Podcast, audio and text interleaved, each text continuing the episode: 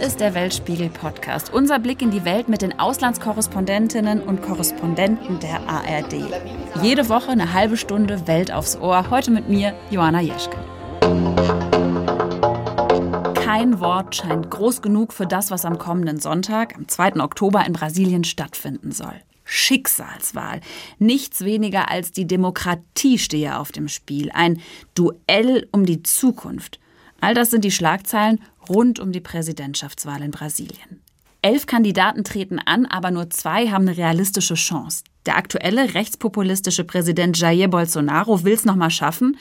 Und ein ehemaliger Präsident, der fordert ihn raus. Der linke Politiker Luis Inácio oder auch Lula da Silva.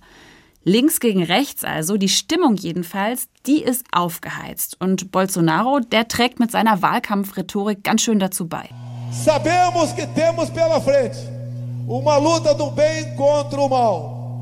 O mal que perdurou por 14 anos em nosso país. Wir wissen, dass wir einen Kampf des Guten gegen das Böse vor uns haben. Ein Böses, das 14 Jahre lang in unserem Land gewütet hat das fast unsere Heimat zerstört hätte und das nun an den Ort des Verbrechens zurückkehren will. Sie werden es nicht schaffen. Immer wieder kam es im Wahlkampf auch zu Gewalt und immer mehr Menschen in Brasilien bewaffnen sich. Wir schauen jetzt zurück auf Bolsonaros Amtszeit und fragen, wohin steuert Brasilien nun? Ich spreche jetzt mit Anne Herberg und Matthias Ebert, unseren KorrespondentInnen im Studio in Rio. Hallo, ihr beiden. Hallo. Hallo. Wie ist denn die Stimmung heute, vier Tage vor der Wahl? Nass. Es regnet in Rio leider. Nee, aber auf der Straße und man spürt es schon, die Stimmung ist ziemlich angespannt. Alle fragen sich, was passiert an diesem Sonntag, denn das ist die große Unbekannte. Ähm, es ist ja heiß hergegangen in den letzten Tagen. Es gab auch äh, immer mehr Angriffe, tatsächlich ideologische Streitereien, Kämpfe und sogar tödliche Angriffe. Und äh, man weiß wirklich nicht genau, was passieren wird an diesem Wahltag. Mhm. Es ist auch so, dass wenn man hier mit dem Taxi fährt, jeder Taxifahrer verwickelt einen in ein Gespräch über die Wahl und äh, die sind dann meistens entweder komplett für oder gegen Bolsonaro und ähm, ja, haben da eine ganz klare Positionierung. Also wir spüren wirklich auch im täglichen Leben die Polarisierung in der Gesellschaft. Ja, und gerade Taxifahrer, finde ich, sind ja immer eigentlich so ein ganz guter Gradmesser, äh, wie so ein Land gerade drauf ist. Ne? Und ich habe es eben schon gesagt, es ist offenbar ja überhaupt kein Wort zu groß in der Presse. Irgendwie Schicksalswahl, äh, die wichtigste Wahl in Südamerika, die Zukunft Brasiliens hängt am seidenen Faden. Ähm, du hast es eben schon so ein bisschen angesprochen, Anne, das scheint ja dann, nehmt ihr das auch so wahr? Also schon der Wahlkampf, würde ich mal sagen, ist ein Stresstest hier für Brasilien und damit ja auch für die größte Demokratie in Lateinamerika. Das liegt einfach daran, dass sich wirklich hier zwei Lager unversöhnlich gegenüberstehen, wo man auch sagen muss, es gibt in der Mitte auch noch mal ein Lager, was sagt, äh, mir ist diese ganze Polarisierung zu viel. Ich weiß eigentlich, ich würde eigentlich gerne eine dritte Option haben, aber weiß, dass sie keine Chance hat. Ähm, Sie ist so polarisiert, die Wahl auch, weil eben das Lager von den Bolsonaro-Anhängern, also von den vor allem radikaleren Anhängern, ja so ein bisschen, nicht ein bisschen, sondern ganz klar Institutionen in Frage stellt und damit zum einen die Umfragen, die es gibt und die eigentlich dem Kandidaten Lula eine, einen großen Vorsprung geben, aber eben auch das Wahlsystem in Frage stellen und für uns ganz oft gesagt haben, wenn hier ihr Kandidat nicht gewinnt, dann kann es nur daran liegen, dass es einen Komplott gibt, dass sich gegen Bolsonaro verschworen hätte und dass die Wahlurne nämlich manipuliert seien. Und äh, das äh, macht diese ganze Stimmung natürlich umso angespannter, denn wenn man eben nicht mehr in, in die Institutionen vertraut, weiß man natürlich nicht, wohin das führen könnte. Anne, du hast es eben schon gesagt, ähm, die Umfragen sehen Bolsonaro aktuell hinter Lula. Wie ist denn da der aktuelle Stand der Dinge und wie sind die Chancen dann letztendlich? Kann er das noch wettmachen äh, bis zum Wochenende? Also es sieht ziemlich unwahrscheinlich aus danach, dass Bolsonaro noch irgendwie das Ruder wird umdrehen können, wie vor vier Jahren. Also er liegt hinten und aktuell dreht sich die Frage eher darum, wird es Lula schaffen, eventuell sogar schon im ersten Wahlgang mehr als 50 Prozent zu erringen, also im ersten Wahlgang schon siegreich zu sein. Aber alles sieht danach aus, dass es einen zweiten Wahlgang wird geben müssen, dass Bolsonaro aber deutlich hinter Lula liegt und das eben auch dann politischen Sprengstoff für viele Bolsonaro-Anhänger dann birgt. Ihr habt jetzt ja die Amtszeit von Bolsonaro mitverfolgt. Wie beschreibt ihr den? Ja, am Anfang war das ein extremer Abgeordneter im Parlament in der Hauptstadt Brasilia, der für seine radikalen Positionen bekannt war, aber nicht ernst genommen wurde. Ja, und dann kam im September 2018 eben dieser Messerangriff auf ihn, bei dem er äh, verletzt wurde und er hat danach die Öffentlichkeit gemieden, keine TV-Debatte mehr besucht, hat dann nur noch mit ihm genehmen Medien gesprochen und war in einer Opferrolle. Und dann stiegen seine Umfragewerte auf über 20, dann über 30 Prozent. Und er hat dann eben im zweiten Wahlgang gewonnen, also ein wenig wie Phoenix aus der Asche. Und er hat das Land dadurch auch so ein bisschen mitgerissen, dass plötzlich die Leute sagten, Bolsonaro ist derjenige, der die Korruption in den Griff kriegen kann, derjenige, der für Recht und Ordnung steht, der die Sicherheit in Ordnung bekommt, die Wirtschaft. Also plötzlich wurde ihm alles zugeschrieben, ähm, was ihn da auszeichnet. Und es war wie so eine Art, ja, Bewegung, die da ganz spontan in wenigen Wochen oder Monaten entstanden war.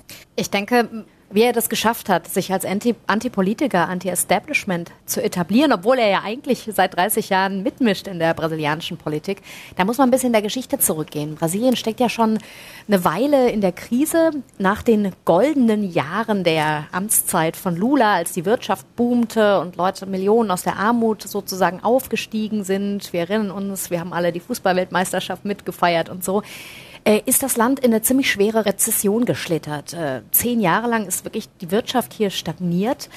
Es gab damals schon Proteste, die Politik hat nicht richtig darauf reagiert. Das ging ja weiter mit der linken Arbeiterpartei und da ist wirklich auch so eine Wutbürgerbewegung entstanden, die sich verstärkt hat dadurch, dass eine Reihe von wirklich schwerwiegenden Korruptionsskandalen aufgetreten ist, aufgedeckt wurde, in die zwar alle Parteien verstrickt waren, aber eben natürlich besonders auch die linke Arbeiterpartei, die ja an der Macht war dieser aufgestauten Wut, die damals wuchs, hat er sich wirklich an die Spitze dieser Wutbürgerbewegung stellen können, hat das geschafft, eben natürlich auch durch die sozialen Medien, durch eine wirklich ganz gezielte äh, Fake News-Kampagne und eine Propagandakampagne.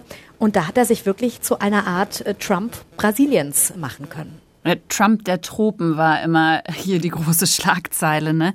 In, aber in eurer Beobachtung, hat er denn Wort gehalten? Also wie hat sich das Land unter ihm verändert? Was beobachtet ihr da so in eurem Alltag? Also er hat schon Wort gehalten im Sinne der Versprechen, die er gemacht hatte. Er hatte dem Amazonas nie viel Bedeutung beigemessen, hat demgemäß auch die Umweltschutzkontrollen geschwächt, die Umweltpolizei mit weniger Geld ausgestattet und den Amazonasschutz eindeutig geschwächt. Auf der anderen Seite hat er wirtschaftspolitisch auch Wort gehalten. Er ist ja mittlerweile, anders als noch vor Jahren, liberal gesinnt und hat dort Privatisierungen angestoßen, staatlicher Betriebe.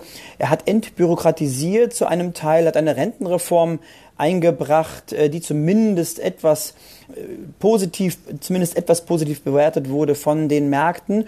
Also er hat da in der Wirtschaft schon einiges leisten können. Anders ist das aber in der Pandemie gewesen. Da, glaube ich, gibt es eine Mehrheit in Brasilien, die seine Arbeit kritisch sieht. Da fehlte es an Sauerstoff im Amazonas. Da waren die Krankenhäuser gerade in Manaus zweimal sogar kollabiert. Und das hat eben dazu geführt, dass Brasilien eben diese hohe Zahl an Toten hatte in der Pandemie. Und da, glaube ich, nehmen ihm das einige bis heute übel, dass er da so schlecht performt hat aus Sicht der Mehrheit der Brasilianer. Und gibt es so Alltagsbeobachtungen, die ihr, ähm, die ihr wahrnehmt? Auch, also wo merkt ihr, dass er das Land äh, verändert hat? Kann man das so festmachen? Er hat natürlich ähm, in seinen letzten vier Jahren jetzt nicht nur konkret politisch was gemacht, sondern einfach die Stimmung im Land auch verändert. Also das Land ist sehr, sehr gespalten. Äh, es sind ja Freundschaften und Familien auseinandergebrochen im politischen Streit. Seine Kritiker sagen eben auch, dieser Mann hat im Grunde, ja, äh, ist dabei, Brasiliens Demokratie zu dekonstruieren. Also Kritiker sagen eben, er nimmt sich eben so Leute wie Trump und Orban zum Vorbild und fängt langsam an, einfach Misstrauen gegen die demokratischen Institutionen zu schüren, äh, eine Blasenparallelwelt aufzubauen, indem es eben eine linke Verschwörung gibt der Kommunisten. Äh, so ein bisschen das alles umzudrehen. Also nicht er ist die Gefahr für die Demokratie, sondern die anderen. Das heißt, man findet überhaupt keine gemeinsame Basis der Diskussion mehr, weil die einen glauben dem Wahlsystem, die anderen nicht. Die einen glauben den Umfragen, die anderen nicht. Also das ist was, was man im Alltag ganz stark merkt. Ja. Aber man muss auch eins sagen, die Brasilianer schaffen es immer wieder, sich auch wieder zu vereinen. Stichwort Fußball. In meiner Fußballgruppe gibt es da wirklich komplett zwei Lager. Die einen sind wirklich für Bolsonaro bis hinter die Ohren und die anderen eben für Lula. Die streiten sich in unserer WhatsApp-Gruppe bis auf die Knochen. Also es geht richtig zur Sache. Und jeden Dienstagabend sitzen sie dann doch gemeinsam beim Bier nach dem Spiel und stoßen an und lachen gemeinsam. Also der Streit ist extrem stark geworden, aber man hat immer noch wieder gemeinsame Plätze, ab und an zumindest, bei denen man wieder zusammenfindet. Es lebe der Fußball. Brasilien ist die größte Volkswirtschaft Südamerikas. Das Land gehört zu den größten Exporteuren von Fleisch, Soja und Mais, übrigens auch nach Europa. Um die Landwirtschaft profitabler zu machen, hatte Bolsonaro in seiner Amtszeit viele Pestizide freigegeben. Für viele seiner Anhänger ist das eine große Errungenschaft. Aktuell wächst Brasiliens Wirtschaft wieder. Allerdings kommt bei der Bevölkerung relativ wenig davon an. Der Hunger hat im Land stark zugenommen. 33 Millionen Brasilianerinnen und Brasilianer haben nicht genug zu essen, heißt es in einer nationalen Studie. Viele Menschen leben von der Hand in den Mund. Es gibt, auch als Folge der Corona-Pandemie, immer mehr Obdachlose. Sozialprogramme, genauso wie Mittel für Kultur und Bildung, hatte Bolsonaro in seiner Amtszeit gekürzt. Ja, dann lass uns doch jetzt mal über den Mann reden, der ja das komplette Gegenteil Bolsonaros sein will. Ja, der linke Herausforderer Lula da Silva, der ist ja, war schon mal Präsident, ist aber ja auch kein unbeschriebenes Blatt. Was ist das für ein Typ? Könnt ihr das einordnen? Ich würde ihn gar nicht so sehr als Linken beschreiben, sondern eher als einen Sozialdemokraten. Äh, die Arbeiterpartei ist ja auch eng verbändelt mit der SPD. Lula ist im Grunde für viele Anhänger sowas wie die Barack Obama-Figur. Also er ist ja eines von zwölf Kindern einer Binnenmigrantin, also einer armen Arbeiterin. Er war der Erste, der da überhaupt die Schule besuchen konnte. Er äh, konnte eine Ausbildung zum Metallarbeiter machen, wurde dann Gesch Gewerkschaftsführer und stieg bis zum Präsidenten auf. Also das ist wirklich auch eine wahnsinnige Geschichte.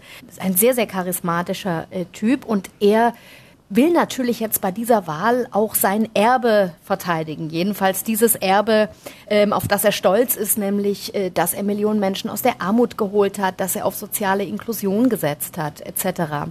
Aber viele verbinden mit ihm eben diesen riesigen Korruptionsskandal. Ähm, die Urteile gegen ihn, er saß ja selber im Gefängnis, wurden annulliert.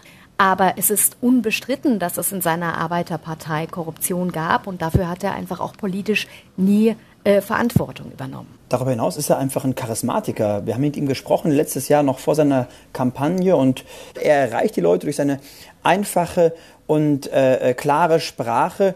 Er spricht gewisse, auf eine gewisse Weise die Sprache des Volkes und da ist er dann auch wiederum ganz nah an Bolsonaro, der das auch tut, aber eben nur für seine Klientel. Vielleicht können wir einfach mal reinhören. Wir waren ja äh, bei Lulas letzten Wahlkampfauftritt hier in Rio in der Samba-Schule Portella und da äh, hört man das ganz gut. Porque eu vou voltar. A gente vai consertar esse país e vocês vão poder, no final de semana, juntar a família e fazer um churrasquinho. Ja, also man hört hier unverkennbar die kratze graue Stimme von Lula. Da sagt er eben ganz klar, also macht euch bereit, ich komme jetzt zurück. Äh, wir werden dieses Land wieder auf die Füße stellen. Und er verspricht eben den Familien, sie können am Wochenende wieder ein saftiges Stück Rindfleisch auf den Grill schmeißen mit einem kalten Glas Bier dazu. Also so das, die typische brasilianische äh, Tradition, was jeder macht und was eben in den letzten Jahren schwieriger wurde, eben weil wegen der steigenden äh, Inflation und weil viele ihre Jobs verloren haben, auch ähm, und sich das einfach nicht mehr leisten können. Also er spricht da wirklich direkt die liebste brasilianische populäre Tradition an. Was sind denn, ähm, ihr habt eben vom Wahlkampf schon gesprochen, was sind denn jetzt so die ausschlaggebenden Themen, die letztendlich diese Wahl entscheiden können? Und wer entscheidet es am Ende? Also an wem hängt es jetzt? Es geht um die unentschlossene Mitte, die Menschen, die ähm, sowohl Bolsonaro als auch, als auch Lula kritisch sehen, aber eben wollen, dass sie am Ende des Monats genug Geld im Portemonnaie haben, dass sie eben ihre Familie ernähren können und ihre Kinder möglichst auf eine gute Schule schicken. Das heißt, es geht am Ende um die Wirtschaft, ganz klar. Und da geht es darum, wer von den beiden von wem erwartet man sich da eine möglichst gute Situation der, der Wirtschaft Brasiliens? Darüber hinaus, klar, die Korruption ist ein Riesenthema weiterhin. Und dann gibt es die Sicherheit, gerade hier in Rio. Das ist auch ein wichtiges Thema, ähm, wo die Menschen einfach auch darauf hoffen, dass die gesamten Fälle von Überfällen, Diebstahl, Raub ähm, und ja, diese ganzen Favela-Viertel, in denen entweder rechte Milizen oder Drogengangs herrschen, dass es alles mal irgendwann besser wird, langfristig. Das ist auch so eine Frage, die viele hier beschäftigt. Da kann ich jetzt gerade noch einen Hinweis setzen. Äh, Matthias, du hast ja zu den Favelas jetzt auch extra vor der Wahl noch einen äh, YouTube-Explainer gemacht. Den findet ihr auf unserem Weltspiegel YouTube-Kanal und den verlinken wir euch auch in den Show Notes. Genau. Kann man so pauschal sagen, wer jetzt hinter welchem Kandidaten steht? Also sind das jetzt bei Lula, ihr habt es eben schon gesagt, sind das alle diejenigen, die jetzt keinen Bock mehr haben nach vier Jahren Bolsonaro, ähm, die einfach einen radikalen Kurswechsel äh, hin zu einer sozialeren Politik wollen? Oder wie würdet ihr das zusammenfassen? Also gerade wirkt es so, als ob es eher die Frage ist, wer lehnt wen mehr ab? Also die Ablehnung gegen Lula, die beträgt äh, paar 30 Prozent. Die gegenüber Bolsonaro ist aber höher, die liegt bei circa 50 Prozent, schwankt ein bisschen. Und das ist so ein bisschen die Frage, welcher Kandidat ist für dich weniger schmerzhaft, ähm, sollte er ins Amt kommen. Und ansonsten hat jeder seine seinen harten Unterstützerkern. Lula die Linken, die Landlosenbewegung, ähm, Gruppen, die sich äh, um Obdach für Obdachlose bemühen, ähm, Gewerkschafter und viele im öffentlichen Dienst. Und Bolsonaro hat eben seine Anhänger, das sind äh, Farmer, Sojabauern, Unternehmer, vor allem auch in Südbrasilien, die auch seine wirtschaftsliberale Agenda gut finden. Und dann hat Bolsonaro noch einen ganz wichtigen Block hinter sich, das sind die Evangelikalen, also charismatische Freikirchen, die in den kommenden Jahren irgendwann sogar die katholische Kirche ablösen werden als größte Glaubensgemeinschaft in Brasilien. Also dieser wachsende Bereich, der unterstützt Bolsonaro ziemlich offen, wie wir letztens auch in einem Gottesdienst des Predigers Silas Malafaia selbst gehört haben. Wer Drogen verteidigt, wer Abtreibung verteidigt, wer die Homo-Ehe verteidigt, für den sind wir die Fundamentalisten. Wie konnte es nur so weit kommen?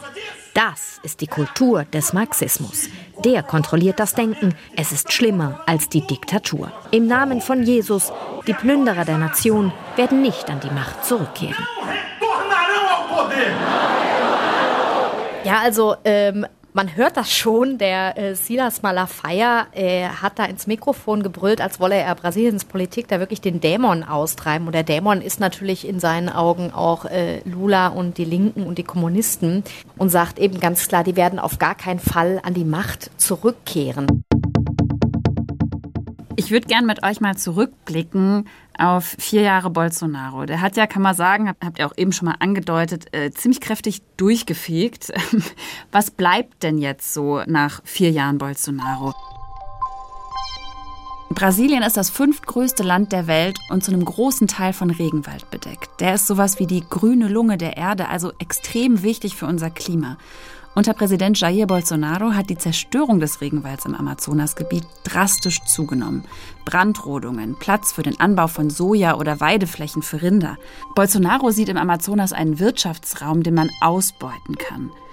Dort sind auch viele illegale Goldgräber unterwegs.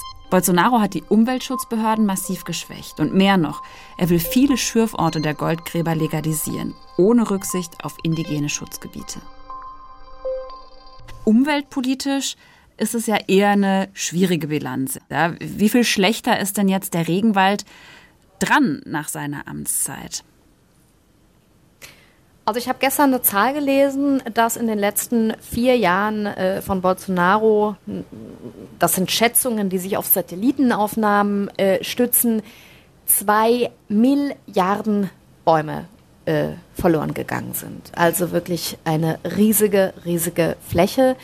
Ähm, also er hat im Grunde den Staat und seine Möglichkeiten, diesen Wald zu schützen, geschwächt, während gleichzeitig vor Ort im Grunde illegale Gruppen, seien es Holzfäller, Goldgräber, Landräuber, sich immer mehr ausgebreitet haben, auch selbst mehr an politischer Macht gewonnen haben. Das heißt, da ist eine absolute ja, ein, ein Ungleichgewicht entstanden zwischen einem schwachen Staat und einer sich immer mehr ausbreitenden organisierten Kriminalität, so muss man es wirklich nennen. Und die führt ja auch zu Todesopfern. Also es werden äh, gerade bekommen wir fast täglich Meldungen von Angriffen oder sogar Morden an Indigenen oder Umweltschützern hier bei uns rein. Der Paradigmenwechsel, den Bolsonaro angestoßen hat, der betrifft auch eben das Gefühl, dass jetzt viele illegale Goldgräber im Amazonas haben, dass sie in indigene Schutzgebiete reingehen können, dass sie dort äh, nach Gold schürfen können, wo eben gerade Adern entdeckt werden. Und von denen gibt es ja wirklich Zehntausende. Wir sind ja mit einer Gruppe mitgereist. Das, das wimmelt nur so von Menschen da im Urwald, die sich gegenseitig treffen, äh, helfen, sich äh, Motoren austauschen, reparieren.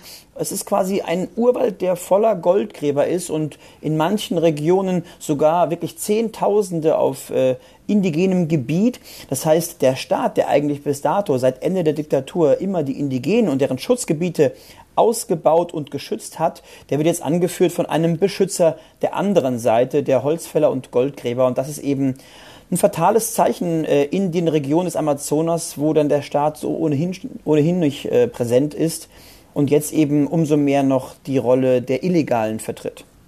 Das heißt, die indigene Bevölkerung, die dürfte also eher aufatmen, ähm, wenn es bei dem bleibt, was die Umfragen aktuell vorhersehen, dass Bolsonaro eine Wiederwahl nicht gelingt. Eindeutig ja, aber es wird dauern. Die ganzen Aktivitäten, die Bolsonaro unternommen hat, in der indigenen Behörde FUNAI, in der Umweltpolizei IBAMA und in vielen anderen Umweltschutzbehörden, die werden nicht von heute auf morgen rückgängig zu machen sein. Das wird dauern, äh, zumal der künftige Präsident auch nicht über massig ähm, finanzielle Reserven verfügt. Also bis all das wieder aufgebaut ist, wird es eine ganze Zeit lang dauern. Also ich glaube, für viele Indigene wird sich konkret erstmal gar nicht so viel ändern. Die Bedrohungen von Invasoren bleiben, aber es könnte sich mittelfristig schon was ändern, klar.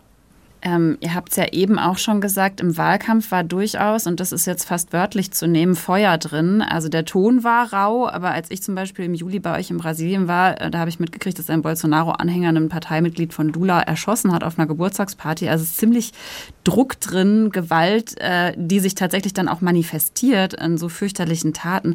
Wie gefährlich ist denn die Situation gerade? Also inzwischen wissen wir von drei tödlichen Angriffen äh, hier in Brasilien auf Lula-Anhänger, also nach einer politischen Diskussion.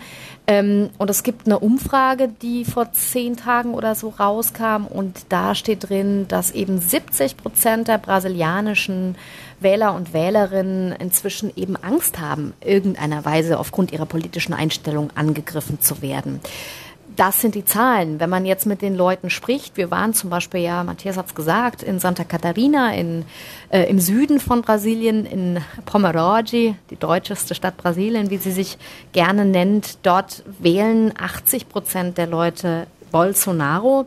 Ich habe dort noch den sozusagen Last Man Standing, den letzten verbliebenen Gewerkschaftsführer getroffen, Antenor Zimmermann. Und der hat mir eben auch berichtet, wie ihm gegenüber, ja, einfach im Alltag die Stimmung anzieht. In der Stadt gab es immer gegenseitigen Respekt, ein gutes Miteinander, bis der Bolsonarismo auftauchte und das plötzlich hieß, gut gegen böse. Freundschaften sind auseinandergebrochen, Familien haben sich zerstritten. Über die sozialen Medien bekomme ich jetzt Drohungen. Wir Gewerkschaftler werden beschimpft, als Korrupte, als Zecken. Wir sollten doch nach Venezuela gehen. Also ähm, das ist schon Alltag geworden in Brasilien. Ja, und ähm, in Bolsonaros Amtszeit haben sich ja auch so viele Menschen bewaffnet. Die Zahl der registrierten Schusswaffen ist in Jair Bolsonaros Amtszeit um satte 500 Prozent angestiegen. Bolsonaro hat durch verschiedene Erlasse dazu beigetragen. Anders als früher müssen die Brasilianerinnen und Brasilianer heute nicht mehr ausführlich begründen, warum sie eine Waffe brauchen. Die Zahl der Waffen, die jeder und jede Einzelne besitzen darf, ist ebenso erhöht worden wie die erlaubte Menge an Munition. Sportschützen dürfen ihre Waffen jetzt auch im Alltag mit sich rumtragen. Und auch die Zahl der Schießclubs ist stark angestiegen. In den vier Jahren von Bolsonaros Amtszeit wurden mehr als 1000 neue Schießclubs gegründet. Also was heißt das denn jetzt für das Land und die Demokratie? Ja, es ist schwierig einzuschätzen, inwiefern das jetzt Folgen haben könnte wie in den USA. Bolsonaro sagt ja auch klar, die Waffen sollen für die Bauern sein, für die Landwirte auf dem Land, um sich zu schützen und auch um Diebe und Einbrecher sozusagen abzuschrecken, damit man nicht so leicht in ein Haus einbricht, weil der Besitzer ja wahrscheinlich eher jetzt eine Waffe haben könnte. Da gibt es sicherlich auch ein Potenzial an Leuten, die mit so einer Waffe leichtfertiger umgehen.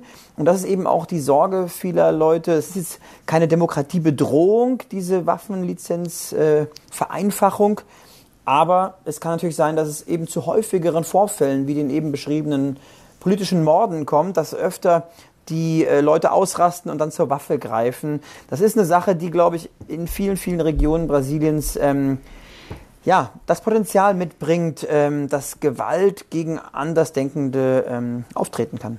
Grundsätzlich ist es aber so, dass Brasilien einfach ein Land ist, in dem sehr viele Waffen zirkulieren. Äh, Matthias hat das ja vorher auch angesprochen. Es gibt hier sehr viele illegale Gruppen, die auch aktiv sind, seien es Drogengangs, sei es Milizen. Äh, das heißt, wir haben hier auch richtig äh, Kriegsgerät äh, in diesem Land. Das heißt, es wird von allen möglichen Seiten hochgerüstet und das ist natürlich schon was, was einem äh, äh, Sorgen bereitet. Und da sagen jetzt die einen, gut, Bolsonaro gibt uns die Möglichkeit, darauf jetzt selber zu reagieren. Fakt ist, die Anzahl der Waffen, die es in Brasilien gibt, wird immer mehr. Bolsonaro hat ja jetzt immer wieder Zweifel auch gesät am Wahlsystem. Was macht er da? Will er also eigentlich eine, eine, mögliche oder sogar wahrscheinlich aussehende Wahlniederlage vielleicht gar nicht akzeptieren? Und müssen wir dann mit so ähnlichen Szenen rechnen, wie sie sich damals in Washington abgespielt haben, als Trump verloren hat und dieser Sturm aufs Kapitol stattfand? Das hängt wahrscheinlich vom Wahlergebnis auch ab.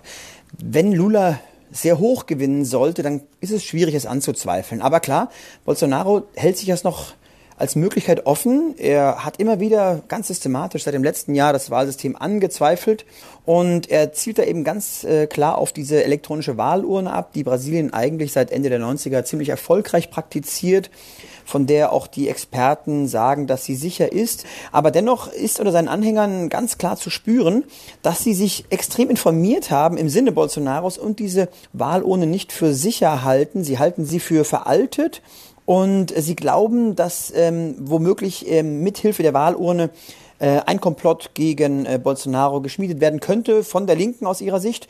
Und genau das hat uns auch eine Frau gesagt bei der Demonstration pro Bolsonaro zuletzt im südlichen Florianopolis. Wenn der linke Lula gewinnen sollte, dann muss es sich um Wahlfälschung handeln. Das werden wir nicht akzeptieren und dagegen protestieren, um unser Land zu verteidigen. Das heißt, diese Frau hat äh, wirklich Zweifel daran und will einfach nicht akzeptieren, dass Lula eine Mehrheit in Brasilien haben könnte und will nicht wahrhaben, dass ähm, der andere Kandidat womöglich im Rest des Landes doch noch eine Mehrheit erringen kann.